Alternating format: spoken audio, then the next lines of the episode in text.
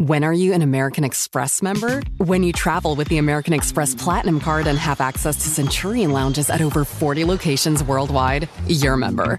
When your American Express Platinum Card gets you seated at exclusive tables at renowned restaurants through global dining access by Resi, you're a member. When you arrive at live events through dedicated American Express card member entrances at select venues, yeah, you're a member. That's the powerful backing of American Express. Learn more at americanexpress.com slash with Amex.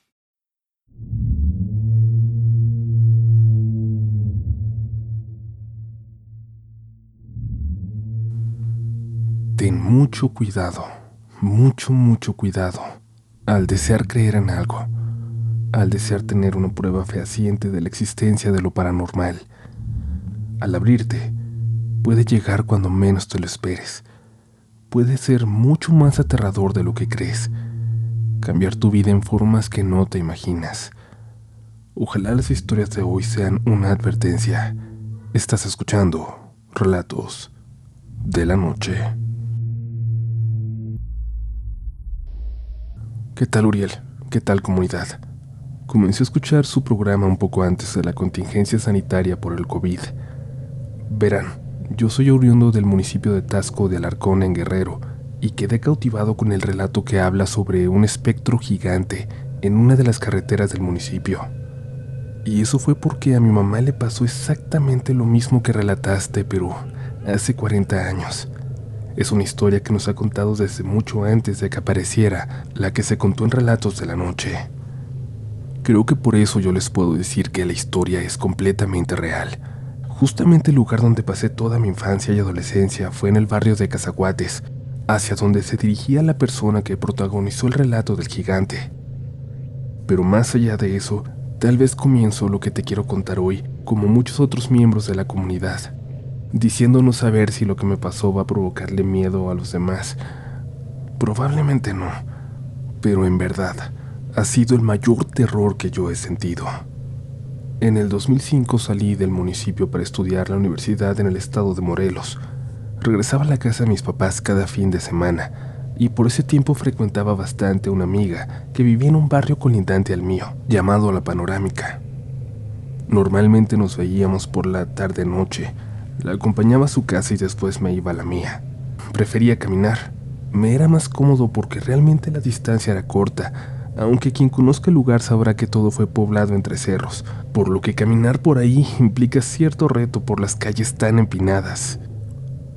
Como les decía, normalmente caminaba. Y la verdad es que muchas veces no era tanto por comodidad o por hacer ejercicio, sino para ahorrarme unos pesos. Ella siempre me sugería no hacerlo y tomar un taxi, pero nunca le hacía caso. Solo tenía que cruzar el barrio del Sauce y enseguida llegaba a mi casa. Era un recorrido de 15 minutos aproximadamente, aunque esta noche, la que estoy a punto de contarles, los sentí eternos. Pero bueno, al grano, y es que siento que me cuesta llegar a esta parte de la historia. Miren, desde pequeño había sentido cierta facilidad para percibir algunas cosas paranormales, por decirlo de alguna manera, y eso mi amiga lo sabía muy bien. La conocía desde la secundaria, éramos muy buenos amigos, e incluso varias veces me hacía comentarios en broma como que cuando nos veíamos ella se tenía que rociar agua bendita porque yo atraía fantasmas. Un viernes cuando yo llegaba de la universidad, salimos y después de dejarla comencé a caminar hacia mi casa. Eran yo creo que las diez y media de la noche, y como seguramente muchos hemos dicho, antes no era tan peligroso andar en las calles como ahora. Siempre encontrabas personas a esa hora. La señora que vendía comida, alguna tiendita abierta, e incluso los borrachitos del lugar, de esos que no faltan en el barrio. Pero justo esa noche, la calle estaba desierta. Realmente se sentía un ambiente diferente al caminar por la calle principal del Sauce, hay un terreno enorme que quienes vivimos por la zona conocemos como los amates. Un lugar vacío por completo, que de noche se pone muy oscuro y la gente intenta evitar, o ya de plano pasarlo lo más rápido que se pueda. La calle está alrededor de tres metros por encima de ese terreno. Tan solo al comenzar había una pequeña construcción de no más de dos por tres metros, que estaba habilitada como un módulo de policía, pero que aquella noche estaba vacía. Ni siquiera el policía se había atrevido a ir en una noche como esa. Algo me dijo que me apurara, que algo me podía pasar, y había entrado unos cuantos metros en la calle de al lado de los amates, cuando algo, algo me hizo voltear hacia el terreno. No sé por qué diablos lo hice, pero vi a una viejecita parada ahí en la oscuridad, y cuando la vi, ella comenzó a acercarse hacia mí. Esto lo estoy redactando en pleno día, en mi oficina, y solo el simple hecho de recordarlo hace que mi piel se erice. Y es que el que la viejita estuviera ahí era prácticamente imposible. La caída del lugar era bastante alta. No hay manera de que ella estuviera saliendo de ese rumbo, ni modo alguno de que se encontrara ahí descansando, porque de verdad es un lugar tétrico, peligroso. Nadie, de verdad nadie en su sano juicio, se quedaría ahí para tomar un poco de aire. Cuando la vi acercarse a mí sentí una especie de escalofrío muy extraño. De hecho, al principio sentí que mi cuerpo no respondía y creo que el mismo miedo me hizo seguir caminando y no detenerme. Bajé la mirada hacia el piso, pero aún alcanzaba a ver a esa viejecita.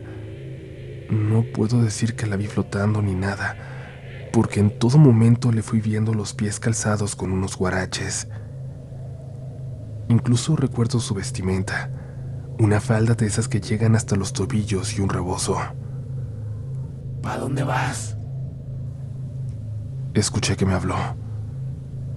Creo que pensé en correr, pero mi cuerpo no respondía. La señora iba caminando a mi lado, pero ella allá abajo en el terreno. No respondí nada. Ni un grito podría haber salido de mi boca en ese momento. Lo único que podía hacer era seguir caminando, como en automático. Seguíamos avanzando, y en la parte más alta de la caída de esa calle hacia los amates, volvió a hablarme. Aquí te acompaño. Intenté verla de reojo, sin levantar la vista por completo. La señora me iba sonriendo. Llegó el punto en el que esa calle se convertía en una pendiente y yo empecé a trotar. Pensé que ahí le tenía que ganar, pero esa cosa, o no sé qué haya sido, seguía yendo al mismo paso que yo, sin moverse diferente, como si no le costara trabajo aumentar su velocidad. Y de verdad, una persona de la tercera edad como se veía, era imposible que caminara con esa facilidad en esa pendiente. Ya. Yo aquí me quedo. Escuché su voz por tercera vez. Sin levantar la vista, vi que simplemente se subió a la calle para luego desvanecerse en ella, en la oscuridad frente a mí.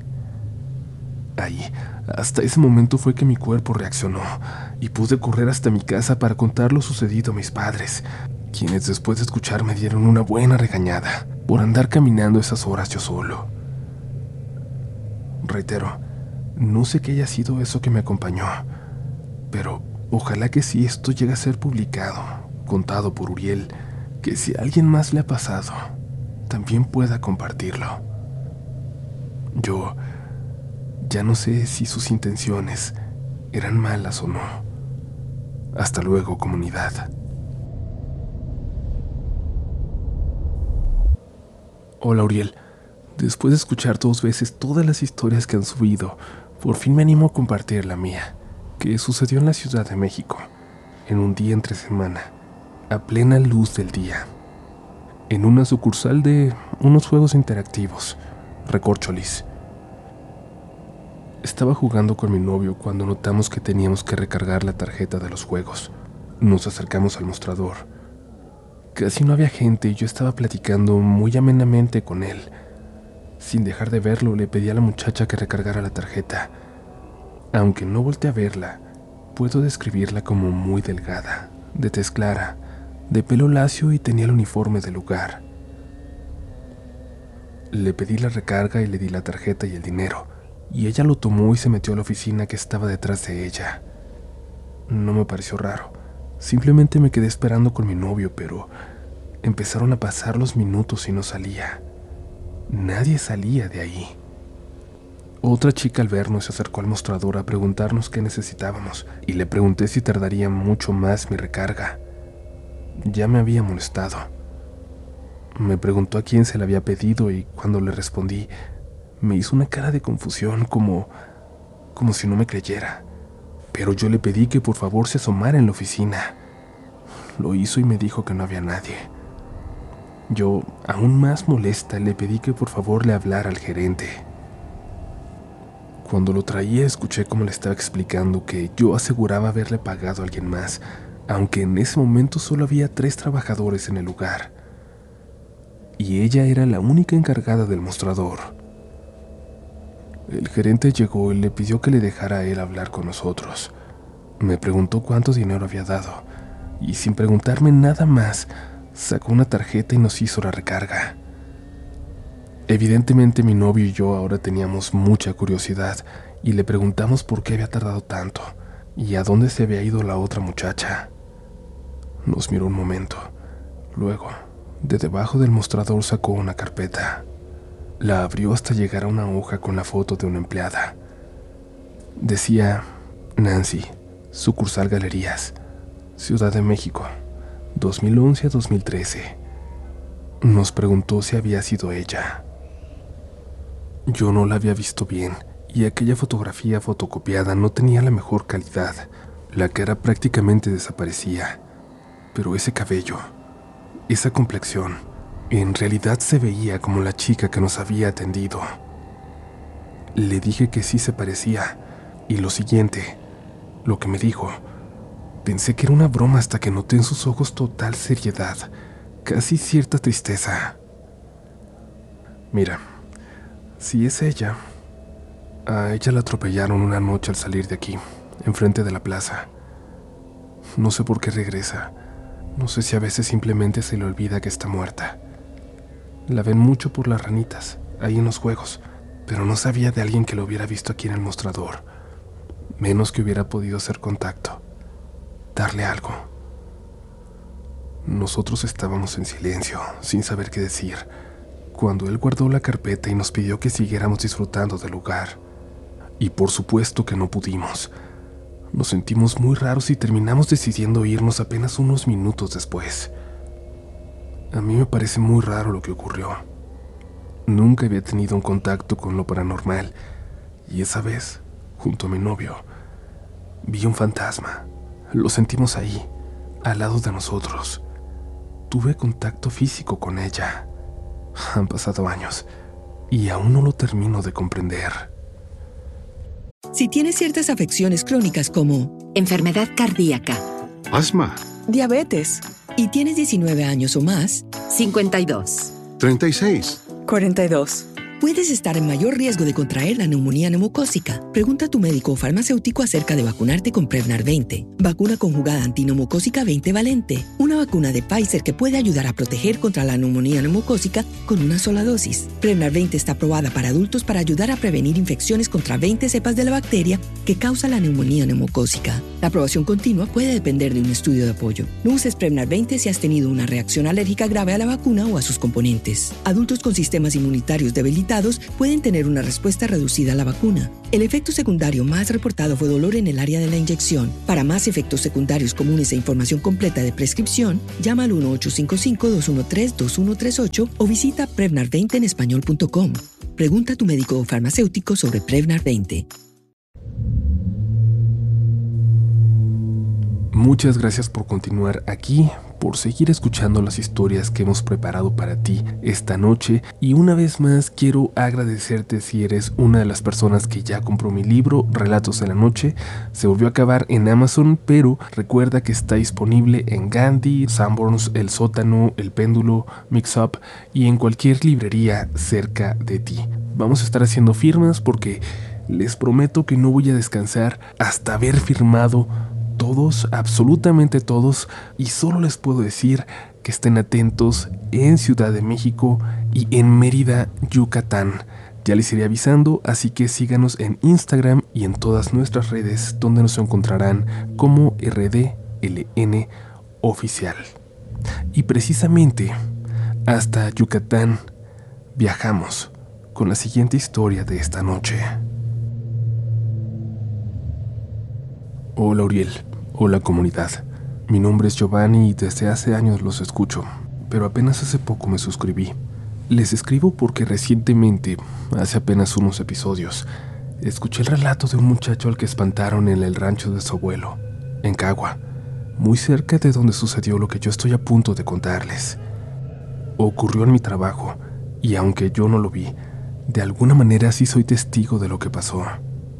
Trabajo como guardia de seguridad en una termoeléctrica de la Comisión Federal de Electricidad en Valladolid, Yucatán, y el protagonista de esta historia es un compañero guardia con el que compartía turno por ahí de agosto del año pasado. En las instalaciones hay cinco casetas, dos de las cuales son de acceso, es decir, que tienen salidas al exterior de la planta.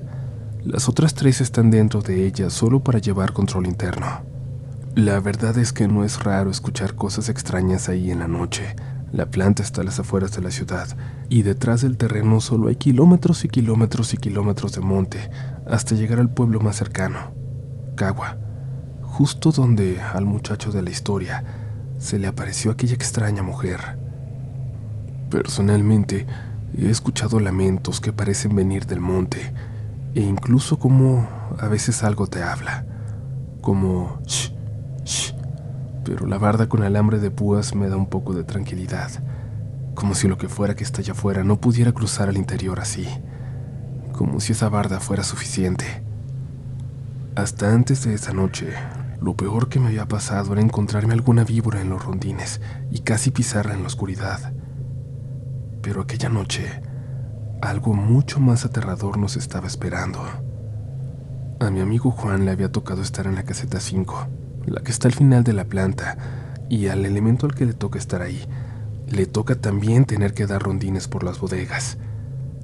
La mayoría de las noches es tranquilo por ahí, hasta aburrido en ocasiones. Solo hay movimiento por la mañana y por la tarde. En la noche ya no hay nadie. El supervisor cada 30 minutos habla por radio para preguntar por novedades. Y esa noche, a las dos y media de la mañana, me reporté sin alguna para luego escuchar cómo llamaban a Juan. Caseta 5, ¿alguna novedad?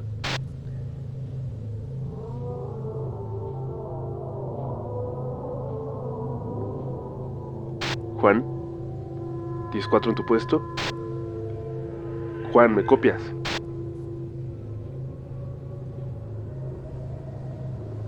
Juan no respondió, y eso sí era extraño. Al no recibir respuesta, el supervisor se dirigió hacia la caseta e inmediatamente me llamó a mí para pedirme que fuera también. Al estar en la caseta 4, era la persona más cercana a Juan. Me dijo que fuera cuanto antes para ayudarle a confirmar que todo estaba bien, y yo me dirigí allí preocupado, pero en el fondo esperando que todo fuera un error, que Juan estuviera sin novedades. Cuando llegué, el supervisor ya estaba ahí. Sostenía a Juan que estaba en el piso con una herida en la cabeza que le dejó la cara bañada en sangre. Pedimos apoyo pues pensamos que habían entrado a robar las bodegas, que habían lastimado a Juan. Ahí había transformadores y lámparas para alumbrado público, cables, herramientas y demás. Tomé el kit de primeros auxilios y limpiamos la herida que tenía Juan en la frente.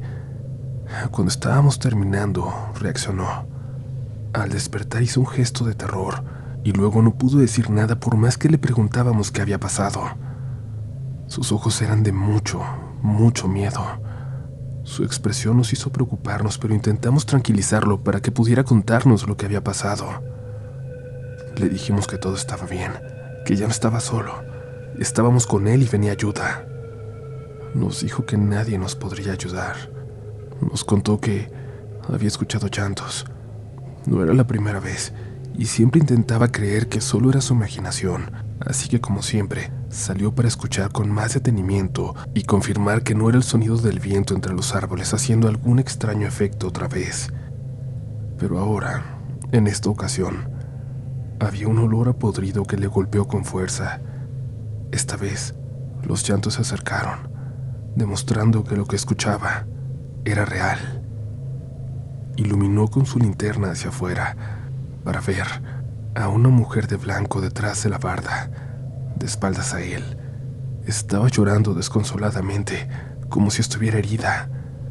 Él se acercó preocupado, preguntándole si la venían siguiendo, si estaba herida, si buscaba ayuda. La mujer volteó. Dice Juan que le mostró los dientes. No sonrió. Le mostró los dientes puntiagudos, como si todos fueran colmillos, para enseguida correr hacia los árboles para perderse en el monte. Hubo un detalle más que impactó a Juan, lo que lo hizo desmayarse, caer de la barda para golpearse la frente. Juan dijo que ella tenía una pierna como de caballo y la otra parecía ser de ave, como la de una gallina. Cuando llegaron los elementos de seguridad pública, no les dijimos esto, por supuesto, temiendo que se fueran a reír, que se fueran a burlar de nosotros. Les dijimos que Juan había tenido un accidente y había caído mal dando su ronda. Los policías de todas formas fueron a revisar las bodegas y las afueras de la planta para comprobar que todo estuviera tranquilo. Se fueron hasta un poco molestos, pensando que era una falsa alarma. Juan no podía tranquilizarse. Le terminamos llamando a su esposa para que pasara por él. Ella llegó en media hora con su cuñado y se lo llevaron. Cuando terminó mi turno por la mañana, quise pasar a su casa para ver cómo seguía, ya que su pueblo está de camino al mío. Al llegar, su esposa me dijo que estaba mal. Juan tenía mucha fiebre desde la noche anterior y no podía hablar. Era domingo y no había doctor en el pueblo. Solo habían llamado a una enfermera para que fuera a checar sus signos vitales, pero ella les dijo que todo estaba bien, que no había nada más allá de la fiebre. La esposa de Juan le contó a la enfermera lo que había visto, e incluso ella, que era una persona de ciencia, le sugirió llamar a un brujo de la zona, a los que en lengua maya les llaman men, un curandero. Más tarde llegó el brujo a revisarlo. Le hizo una limpia con ruda, albahaca y no sé qué otras hierbas, cuando terminó, el señor le dijo a Juan que se había encontrado con la que había cargado mal viento. Por eso tenía calentura. Aunque según la leyenda solo se aparece a los hombres borrachos, él aseguró que había sido ella.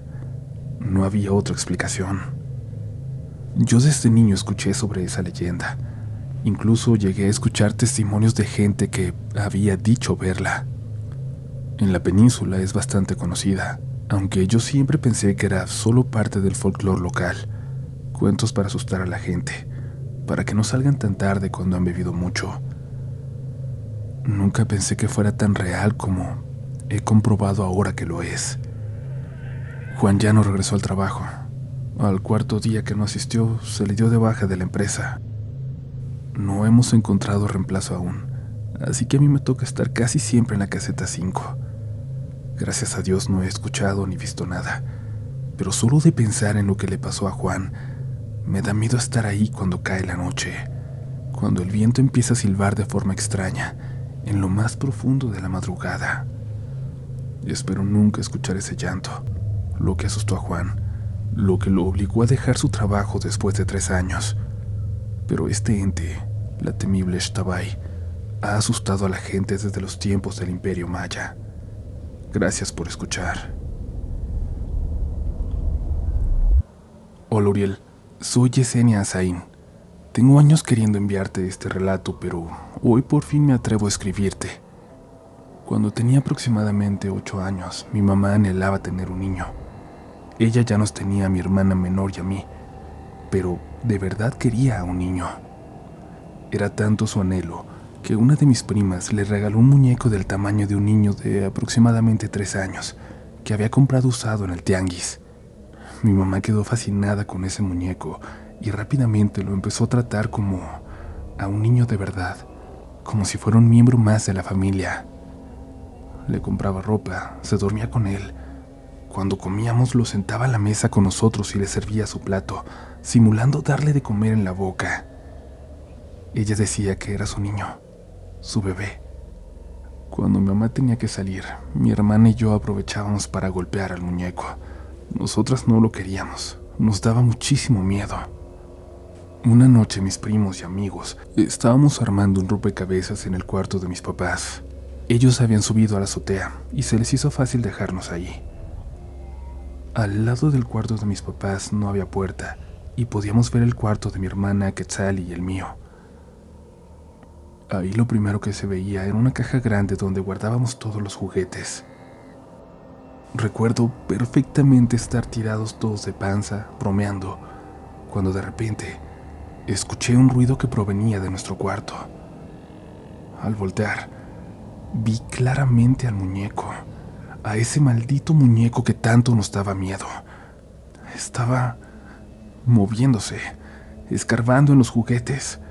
Tenía los pies hacia arriba y con las manos aventaba todo lo que encontraba como si estuviera buscando algo. Luego me volteó a ver, pero como si no le importara siguió escarbando. Cuando vi esto me paralicé por completo. Le señalé a todos para que vieran lo que yo estaba viendo, y al ver lo que estaba haciendo el muñeco todos pegaron el grito en el cielo. Intentamos salir de la casa, pero sorpresa, mis papás habían cerrado por fuera. Ese es uno de los peores miedos que he tenido en la vida. Mis tíos y mis papás al escucharnos corrieron a abrirnos. Salimos desfavoridos gritando lo que pasaba. Mi papá entró al cuarto con un perro Doberman que teníamos.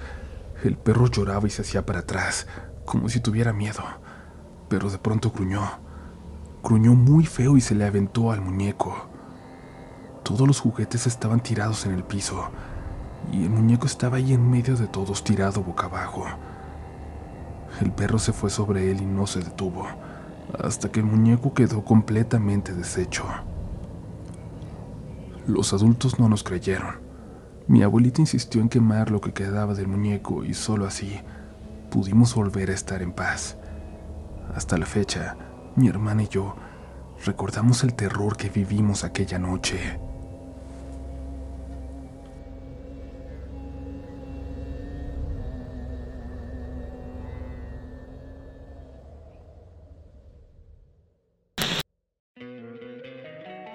Encantaría tener 100 dólares extra en tu bolsillo? Haz que un experto bilingüe de TurboTax declare tus impuestos para el 31 de marzo y obtén 100 dólares de vuelta al instante. Porque no importa cuáles hayan sido tus logros del año pasado, TurboTax hace que cuenten. Obtén 100 dólares de vuelta y tus impuestos con 100% de precisión, solo con Intuit TurboTax. Debes declarar para el 31 de marzo. Crédito solo aplicable al costo de la presentación federal con TurboTax Full Service. Oferta sujeta a cambios o cancelación en cualquier momento. Everybody in your crew identifies as either Big Mac Burger, McNuggets, or McCrispy Sandwich. But you're the filet fish Sandwich all day. That crispy fish, that savory tartar sauce, that melty cheese, that pillowy bun. Yeah, you get it. Every time. And if you love the filet of fish, right now you can catch two of the classics you love for just $6. Limited time only. Price and participation may vary. Cannot be combined with any other offer. Single item at regular price. Ba da ba ba ba.